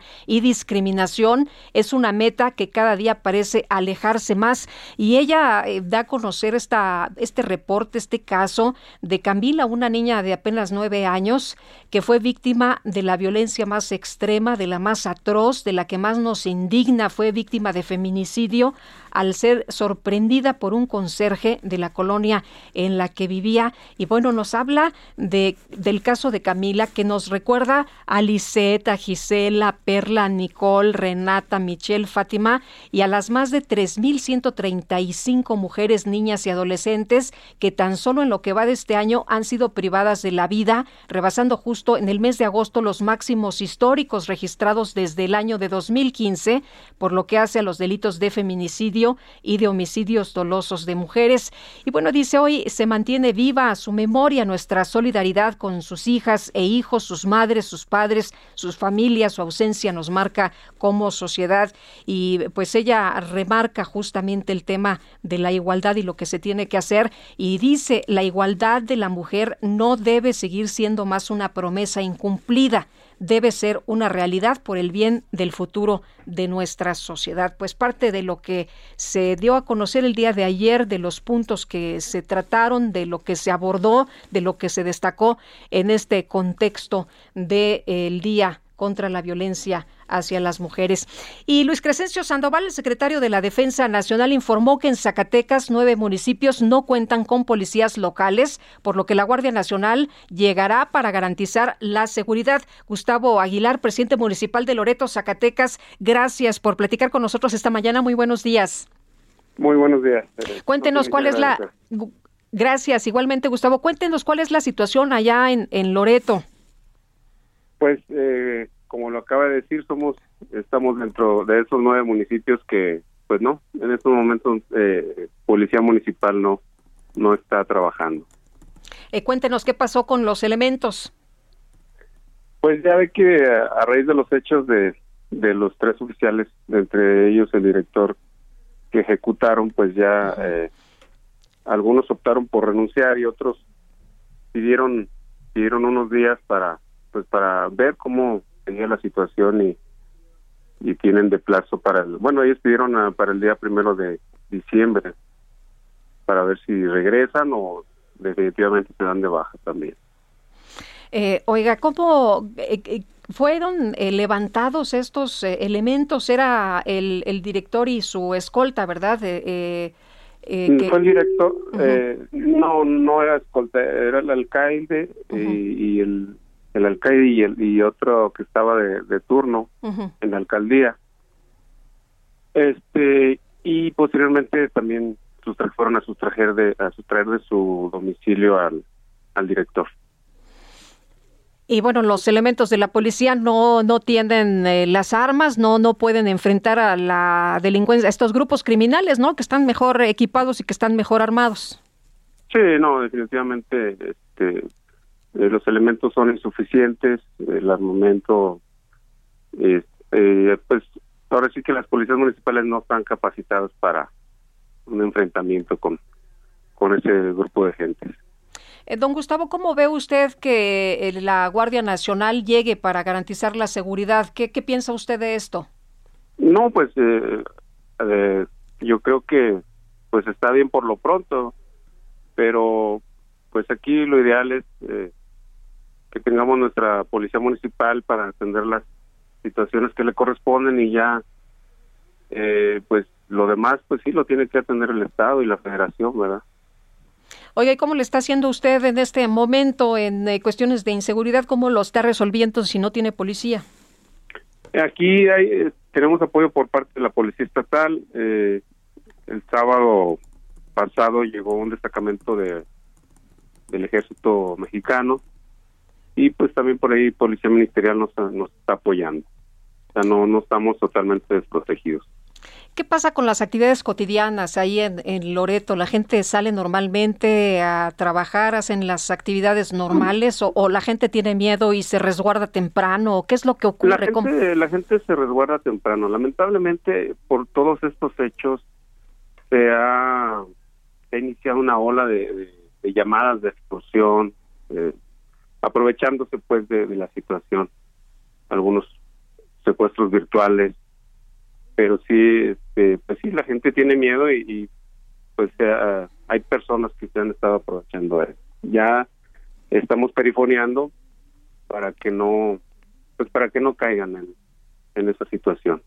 Hay personas que han decidido salirse de Loreto. ¿Tiene usted conocimiento de gente que ha dejado de plano la comunidad para, para irse y evitar la violencia?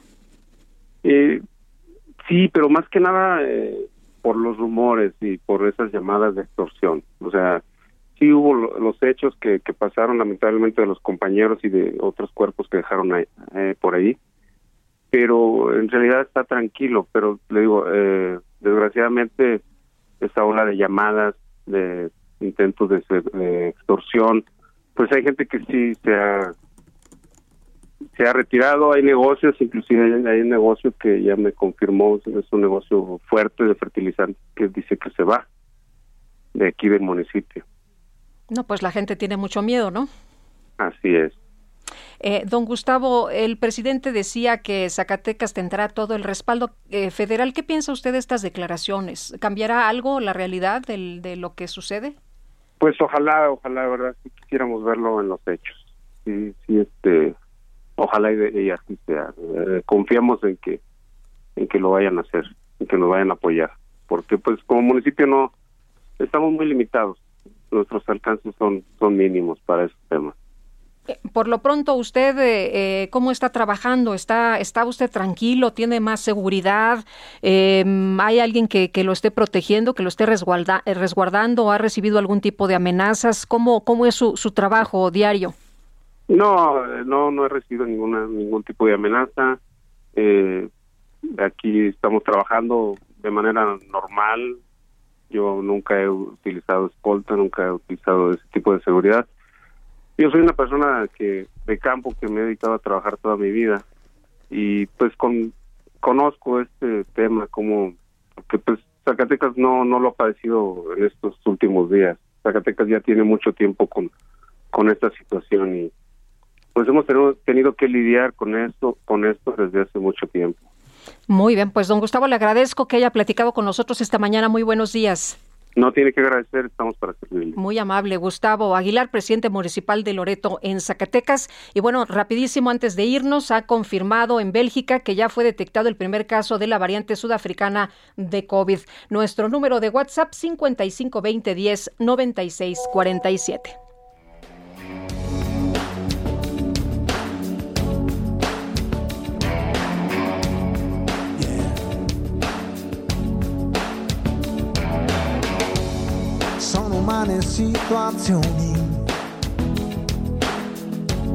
quei momenti.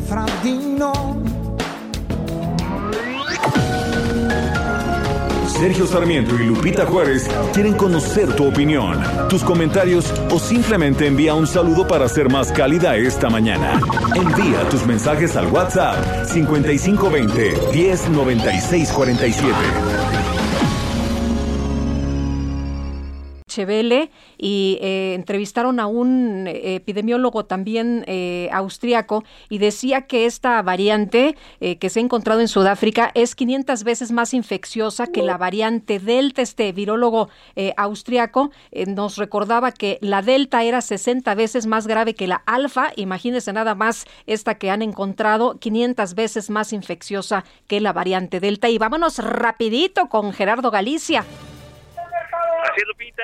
Excelente mañana. Tenemos un aviso a tiempo. Está completamente bloqueada la circulación de Fray Servando, Teresa de Mier y el Eje 1 Oriente. Son locatarios del mercado de Sonora que están exigiendo se cumplan los acuerdos. Hablamos de una reubicación mientras se reparan sus locales luego del incendio del pasado 4 de noviembre. Por ese motivo bloquean. Habrá que buscar vías alternas.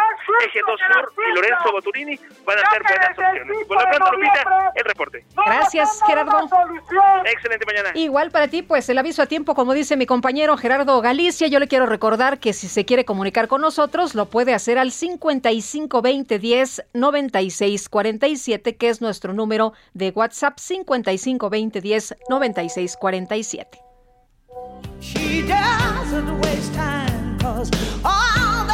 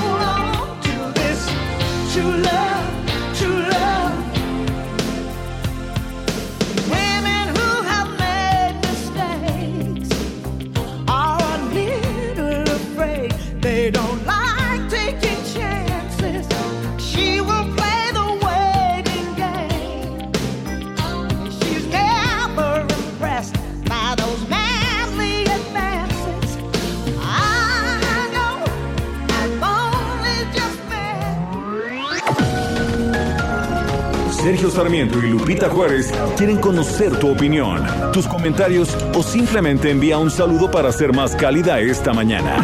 Envía tus mensajes al WhatsApp 5520 109647.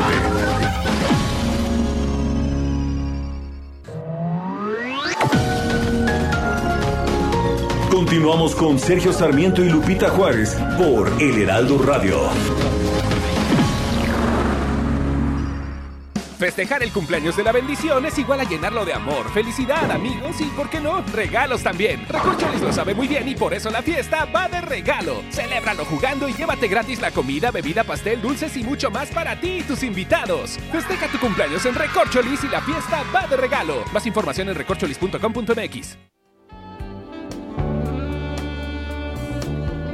Well, men come in these places, and the men are all the same. You don't look at their faces, and you don't ask their names. You don't think of them as human. You don't think of them at all. You keep your mind on the money keeping your eyes on the wall and your private Y seguimos festejando a la del cumple, a Tina Turner, esto se llama Private Dancer. Y pues sus grandes éxitos, me parece que todos son éxitos, así que hay que disfrutarla esta mañana, esta mujer talentosa, esta mujer maravillosa, esta mujer luchadora, ejemplo para muchas. I wanna make a million dollars. Bueno, y está con nosotros aquí en cabina Israel Félix, precandidato del PRI para el gobierno de Hidalgo y también actual alcalde de Mineral de la Reforma. Qué gusto tenerte por acá. Bienvenido, Israel. Y bueno, pues eh, platicábamos hace unos momentos de todo este trabajo que se ha hecho ahí en Mineral de la Reforma, empezando por la remodelación de la plaza. Cuéntanos, Sí, buenos así días. es, Lupita, buenos días. Saludo con mucho gusto a todo tu auditorio. Y la verdad que para mí es un gusto poder estar aquí, poderles platicar de los grandes avances que hemos tenido en Mineral de la Reforma, un gran municipio que representa muchas de las cosas que hay para poder aprovechar en el estado de Hidalgo. Y te platicaba hace rato de la Plaza de la Justicia. Una plaza como Creo yo que hay proyectos muy importantes en este país. Valquirico es uno de ellos, por ejemplo, ¿no? Este, y Plaza de la Justicia en Mineral de la Reforma, en Pachuquilla, que muchos amigas y amigos que nos escuchan ahorita en el radio, cuando van allá a Mineral de la Reforma, van a Don Horacio, a la Nacional, a tres restaurantes que existían ahí y que son de mucha tradición, donde se come una rica barbacoa, unos ricos chinicuiles, Hombre. una- comida a esta hora de la mañana Sí, hablar de esa deliciosa comida. Exacto, un consomé riquísimo de barbacoa. Ahora ¿no? sí que hay que ir, ¿verdad? Hay que ir, pero además hoy alrededor de toda esta parte de antigua de Mineral de la Reforma, construimos una plaza. Pero no es nada más cambiarle el entorno urbano a Mineral de la Reforma, a Pachuquilla, sino realmente también generamos muchas condiciones para los artistas, para los comerciantes, para la gente que hace toda esa artesanía Sí. típica del estado de Hidalgo, en donde en esta plaza pues, tenemos también unos food trucks, unos camioncitos de comida, unos camioncitos de artesanía, en donde cada 15 días, Lupita, la gente, los comerciantes de las distintas colonias de Mineral de la Reforma van a vender ahí en esos carritos. Los cambio cada 15 días, les damos oportunidad a todos, generamos economía para la gente, para los comerciantes, para los artesanos. Tenemos un gran eh, callejón del papalote, casi en todos lados es de las sombrillas. Sí. En Mineral de la Reforma, Israel Félix, su amigo presidente municipal, nos hicimos un callejón de los papalotes, papalotes de todos colores, de acrílico, hermosos. Y se ve padrísimo. Se ve padrísimo. Oye, Lupita. déjame preguntarte algo. Eh, eh, oigo que, que has hecho mucho trabajo, que se han hecho muchas cosas, inversiones, eh, empleo, generación. Eh, sin embargo, ¿cómo se ha atendido esta, esta situación del COVID? ¿Han podido crecer entonces? ¿Han podido generar inversiones y empleo para las personas en medio de esta pandemia? Sí, mira Lupita, realmente después de estos 18 meses que ya hemos estado sufriendo esa recesión que viene a golpearnos no nada más en el mundo, en México y en Mineral de la Reforma en Hidalgo es un caso muy especial porque desde que inició la pandemia, yo te quiero decir, conforme fue pasando el tiempo, eh, se, se, agravaban los casos y la propagación de este gran virus era más importante, era mayor. En Mineral de la Reforma instalamos la primera estación de oxígeno medicinal gratuita para la gente al servicio de los ciudadanos de manera gratuita. El día que llegó una persona que no era de Mineral de la Reforma y que le teníamos moralmente que cumplir y darle este oxígeno medicinal. Que apoyar, ¿no? Apoyarlos. Es desgarrante ver cómo la gente en ese momento pedía con, con este mucho énfasis el tema del oxígeno medicinal que no existía en ese momento. A veces la gente quería comprarlo, teniendo el dinero no lo podían comprar porque hubo mucha escasez. Entonces pusimos esa estación, repartimos más de 12 millones de litros de oxígeno medicinal en el estado de Hidalgo de parte de Mineral de la Reforma. También realizamos pruebas rápidas, pero a lo que voy, todas estas eh, acciones que implementamos en Mineral de la Reforma, un municipio grande, anclado al lado de la capital del estado, que es Pachuca, pero es un municipio que tiene una cantidad de, habitantes importante, 225 mil, 227 mil habitantes, en donde realmente hemos eh, podido pasar de los grandes números rojos principalmente en las defunciones que teníamos. Hoy hay municipios que tienen menor propagación del virus que Mineral de la Reforma y tienen mayores número de defunciones. ¿Por qué? Porque estas acciones desde luego ayudan a la gente a que no muera, a que prevengan, a que se den cuenta a tiempo de que están contagiados del virus. Todavía sigue este virus entre nosotros, ha bajado, sí, no hay que confiarnos, no hay que bajar la guardia. Oye, en el caso de, de los apoyos y de la generación de empleos, también veo que hay este eh, proyecto de los eh, aguinaldos rosas, ya se viene diciembre. En, sí. ¿Eso a quién va dirigido? Pues mira, principalmente, Lupita, amigas y amigos, como les digo, eh, en Mineral de la Reforma yo les platico a la gente, para mí, las mujeres son el pilar de cada una de las familias en México. La, la, mujer se preocupa si el esposo llegó, si no llegó, si se fue con los amigos, si el hijo ya anda igual con los amigos o ya hasta se anda echando una chela, este, en fin, a la hija, cuidarla del novio, ¿no? Este, la mamá es la que, pero además es la, la mejor administradora la que administra mejor los recursos de la familia, a lo mejor puede ser que no sea la proveedora, pero sí la mejor administradora. Este programa del aguinaldo rosa va dirigido específicamente a las mujeres amas de casa, mujeres eh, madres solteras, mujeres que han vivido violencia intrafamiliar. A esas mujeres va a ser dirigido este programa donde le vamos a entregar dinero eh, en efectivo para que ellas puedan tener una lanita para este fin de año. Oye, ¿ya estás listo para la candidatura? Pues mira, Lupita, realmente a mí me da mucho gusto que hasta acá, hasta estos, hasta estas latitudes, se escuche ese tema. Para mí es un honor, yo lo he dicho siempre, las victorias se construyen trabajando, las candidaturas llegan cuando uno trabaja. Hoy te podría decir, para mí es un honor. Hoy todavía mi partido no ha tomado una decisión, no ha llamado a nadie para poder ser tomado en cuenta. Muchos ya levantaron la mano, ya dijeron quiero ser, pero creo que hoy es más importante antes de querer ser demostrar con hechos, con acciones, con en el caso de Israel Félix, presidente municipal de Mineral de la Reforma, en ese caso demostrar con ejecuciones de gobierno, con acciones que ya se han eh, realizado y que hoy te puedo hablar de muchas cosas que han pasado en Mineral de la Reforma, que tal vez era un municipio en donde no pasaba nada. Con fundaciones, asociaciones estamos trabajando y en Mineral de la Reforma es eh, la primer ciudad en México que tiene el primer banco de insulina a nivel México y Latinoamérica. Muy bien, pues eh, Israel, gracias por venir a visitarnos. Eh, seguramente que pues tendremos que echar una, una visitadita por allá, una vuelta allá en Mineral de la Reforma. Y gracias por venir a platicarnos del trabajo que se está haciendo por allá. Claro que sí, Lupita, amigas y amigos, visiten Mineral de la Reforma, de verdad les va a encantar.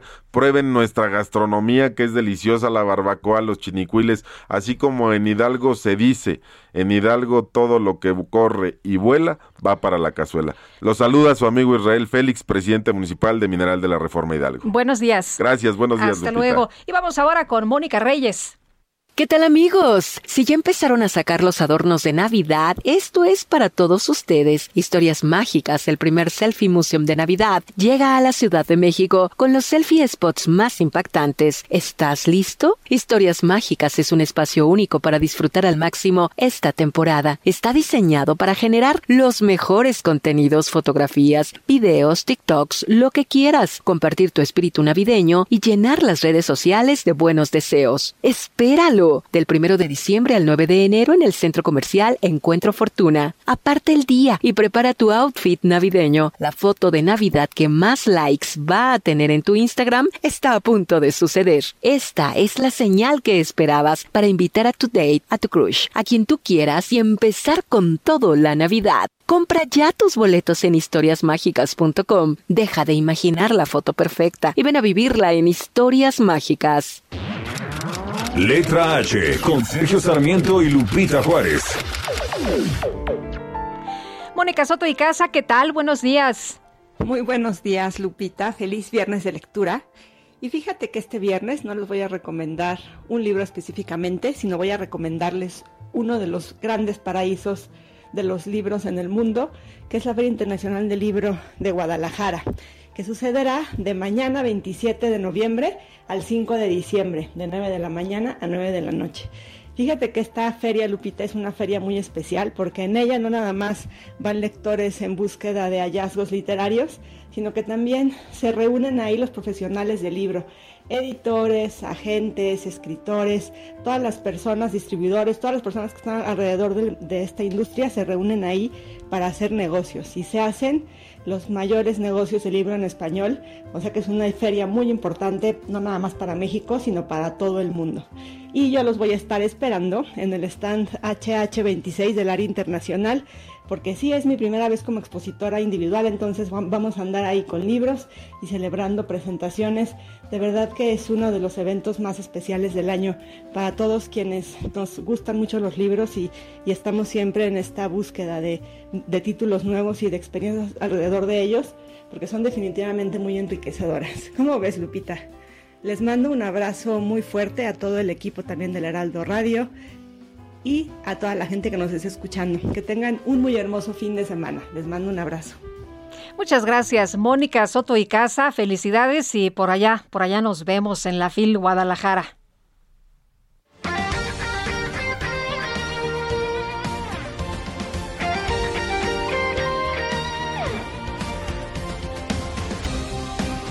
Desde hace 140 años.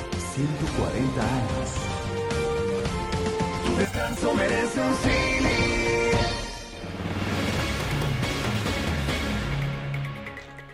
Seguimos con la información y le quiero decir a usted que hubo un accidente hace apenas unos momentos, nos están eh, informando, eh, un autobús de pasajeros estrelló contra una vivienda en la carretera de Joquiocingo Malinalco, se quedó sin frenos al parecer, le tendremos más detalles, se reportan por lo menos 40 personas lesionadas, es la información que tenemos hasta este momento. Y también eh, comentarle a usted que un total de 52 personas entre mineros y personal de rescate han muerto en el incendio registrado en una mina de carbón de Siberia, de acuerdo con reportes de agencias de noticias eh, rusas. La autoridad había indicado previamente que los rescatistas encontraron 14 cuerpos y que los esfuerzos por rescatar a 38 personas atrapadas en la mina se habían suspendido por cuestiones de seguridad debido a la presencia de gas metano y una concentración elevada de gases tóxicos provocados precisamente por el incendio. Ya son las 9 con 44 minutos. Los domis de choque revelan el daño que puedes sufrir al chocar en un auto. Reciben impacto tras impacto para evaluar qué autos nos protegen mejor. Solo los domis resisten choques. Tu familia no. ¿Sabías que en México se vendieron más de un millón y medio de autos de baja seguridad entre 2015 y 2020? Con autos más seguros y mejor información para los consumidores, se evitarían más de 5.000 muertes cada año. Exijamos autos más seguros para México. Infórmate en www.quetanseguroestuauto.org. Y desde Guanajuato, el presidente López Obrador lamentó el ataque armado que se registró este jueves en el Palacio Municipal de Guaymas, Sonora. Expresó sus condolencias a las familias afectadas. Muy lamentable, este, un abrazo a los familiares de los que perdieron la vida. El titular de la Secretaría de Marina, Rafael Ojeda, señaló que este ataque armado iba dirigido al secretario de Seguridad Municipal de Guaymas, Andrés Humberto Cano. Lo iban sobre el capitán, sobre el secretario de Seguridad. Falleció el, uno de los sicarios. Ese sicario ya tenía orden de aprehensión. Había habido ya dos, tres intentos de detenerlo y pues los dos están eh, sin eh, daño alguno. Desgraciadamente hubo daños colaterales ahí, un policía municipal, el propio sicario y una muchachita que estaba ahí eh, como parte de la manifestación, que por cierto es hija de un miembro de la, de la Secretaría de Marina Armada de México. Bueno, y en este espacio, el presidente municipal de Loreto, Zacatecas, Gustavo Aguilar, señaló que su demarcación se quedó sin policías debido a que muchos elementos renunciaron tras el asesinato de tres oficiales. Pues ya ve que a raíz de los hechos de, de los tres oficiales, entre ellos el director que ejecutaron, pues ya eh, algunos optaron por renunciar y otros pidieron pidieron unos días para pues para ver cómo tenía la situación y y tienen de plazo para el, bueno, ellos pidieron a- para el día primero de diciembre para ver si regresan o definitivamente se dan de baja también. El secretario de Gobierno de la Ciudad de México, aquí en los micrófonos del Heraldo Radio, Martí Batres, informó que la marcha 25N de este jueves dejó un saldo de 12 mujeres policías heridas y cuatro comunicadores y dos civiles. Mira, fueron eh, afectadas al- eh, más o menos una docena de policías y luego también cuatro comunicadores y dos personas de población civil. Entonces, eh, esto es lo que no nos gusta precisamente. E incluso esto es peor que dañar eh, mobiliario o estructuras físicas porque se afecta a personas, selecciona personas. Eh, La gente debería ir tranquilamente a una movilización sabiendo que va a ser eh, pacífica. La Comisión Europea propuso la aplicación obligatoria de una dosis de refuerzo de la vacuna contra COVID-19 para todos los residentes que busquen realizar viajes entre los países del bloque. El ministro de Salud de Francia, Oliver Veran, anunció que el pase COVID que se requiere para ingresar a los espacios públicos cerrados de todo el país dejará de ser válido si el portador no recibe una dosis de refuerzo. Cásate conmigo, cásate que le parece un salón de fiestas de los Estados Unidos llamado The Victorian Jonesville compartió en TikTok la historia de una boda en la que la novia estuvo acompañada por un novio mecánico que ella misma construyó con una aspiradora, un saco y una fotografía. La joven explicó que su esposo no pudo ir a la fiesta porque estaba enfermo, sin embargo, no quisieron cancelar el evento porque ya era su tercer intento de casarse. En Soriana, la Navidad es muy de nosotros. En higiénicos y servilletas Elite o lavatrastes líquidos de 1.1 litros o más, compra uno y lleve el segundo al 50% de descuento. Soriana, la de todos los mexicanos. A noviembre 29, aplican restricciones. Aplica sobre la misma línea de producto. Válido en hiper. Bueno, ¿y qué tienen que ver las neuronas y las hormonas con las leyes y por qué la biología tendría que obligar a redefinir el derecho? Vamos a platicar con Gerardo Laveaga, académico, abogado y escritor, que nos presente este libro, Leyes, Neuronas y Hormonas. Gerardo, qué gusto saludarte. Buenos días. Hola, encantado de estar contigo y con tu audiencia como siempre. Oye, cuéntanos eh, cómo surge este libro de leyes, neuronas y hormonas y además, ¿por qué, por qué obligaría esto a redefinir el, el derecho? ¿Cómo, ¿Cómo encuentras que podría cambiar todo esto en el, pues no muy lejano plazo? Mira, yo he dedicado una gran parte de mi vida al estudio del derecho penal y veo su fracaso de una y otra y otra vez. Y me parece que lo que está haciendo el derecho penal es ignorar, todo el derecho en general, ignorar nuestra naturaleza biológica. Pienso en las drogas. La gente no se droga por malvada o por pilla, se, se, se droga porque la necesita. Todos generamos, por ejemplo, en, la, en el núcleo accumbens del cerebro, dopamina. Tú y yo y todo el auditorio necesitamos buscar dopamina. Pero hay personas que no pueden liberar esa dopamina y requieren ayuda, la heroína, la cocaína. La pregunta es, ¿el Estado puede castigar a una persona que quiere liberar dopamina? Tú y yo la liberamos jugando básquetbol o viendo una película o comiendo un pastel rico, pero hay gente que no puede liberar dopamina y necesita una ayuda.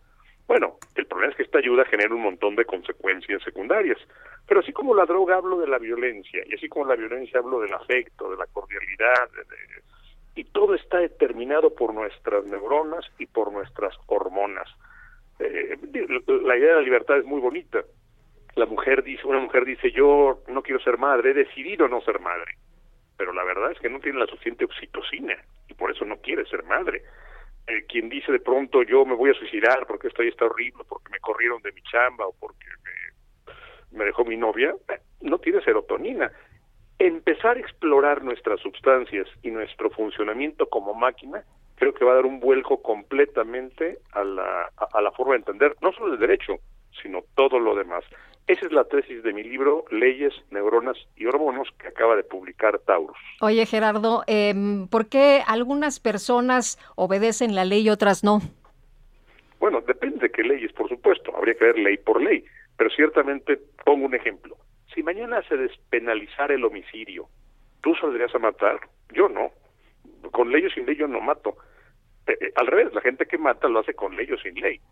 Yo tengo niños, si mañana saliera una ley que dijera se suspende todas las eh, acciones contra las personas que abandonen a sus hijos, yo no abandonaría a mis hijos y creo que la mayoría del auditorio no lo haría. Uh -huh. Pero, es, pero es por las mata, normas, es por las normas o es por las hormonas y por, por las, las neuronas. hormonas, por las hormonas y por las neuronas que vienen determinadas por los genes. Punto.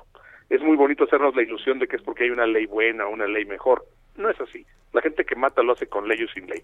Y la gente que no mata, que no viola, que no abandona a sus hijos, también lo hace, con ley o sin ley. Uh -huh. ¿Me puedo justificar en las neuronas y en las hormonas para cometer un delito entonces?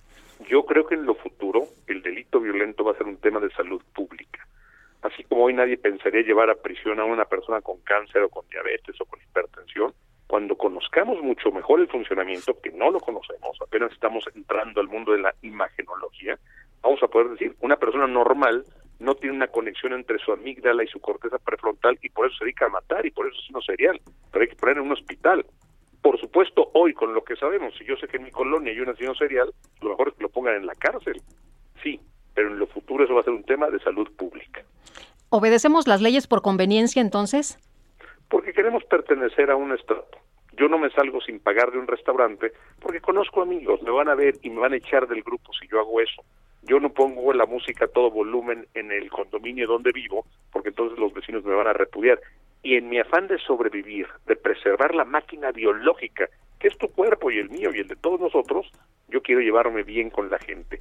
El apego, la necesidad de apego, es una necesidad que nuestra máquina biológica está determinada a cumplir. Muy bien, pues gracias por invitarnos a leer tu nuevo libro, Leyes, Neuronas y Hormonas, eh, porque la biología nos obligará a redefinir el derecho de Tauros. Mi querido Gerardo, un abrazo, muy buenos días. Lupita, como siempre es un privilegio estar contigo. En Soriana, la Navidad es muy de nosotros. Pantalla Samsung Smart TV 4K 58 pulgadas, 11,990 pesos. Y aprovecha Smart TV BIOS 4K de 50 pulgadas a solo 6,990 pesos. Soriana, la de todos los mexicanos. A noviembre 30, aplican restricciones. Aplica en códigos seleccionados. Válido en hiper. No, pues ya no va, ya nos vamos, ¿verdad? Ya, ya es viernes a disfrutar entonces. Nos escuchamos la próxima semana, el lunes en punto de las 7 desde la Feria Internacional del Libro de Guadalajara. Y lo dejamos, por supuesto, con la programación del Heraldo Radio. Pásela muy bien, muy buenos días.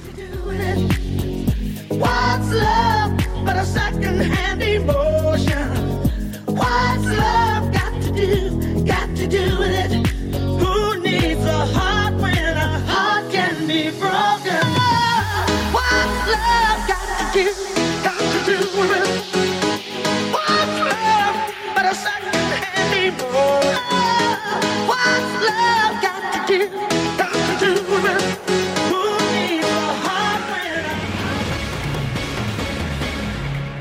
Heraldo Media Group presentó Sergio Sarmiento y Lupita Juárez por El Heraldo Radio.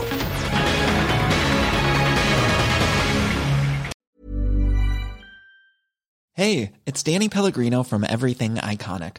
Ready to upgrade your style game without blowing your budget? Check out Quince. They've got all the good stuff shirts and polos, activewear, and fine leather goods, all at 50 to 80% less than other high end brands. And the best part? They're all about safe, ethical, and responsible manufacturing. Get that luxury vibe without the luxury price tag. Hit up quince.com slash upgrade for free shipping and 365 day returns on your next order. That's quince.com slash upgrade.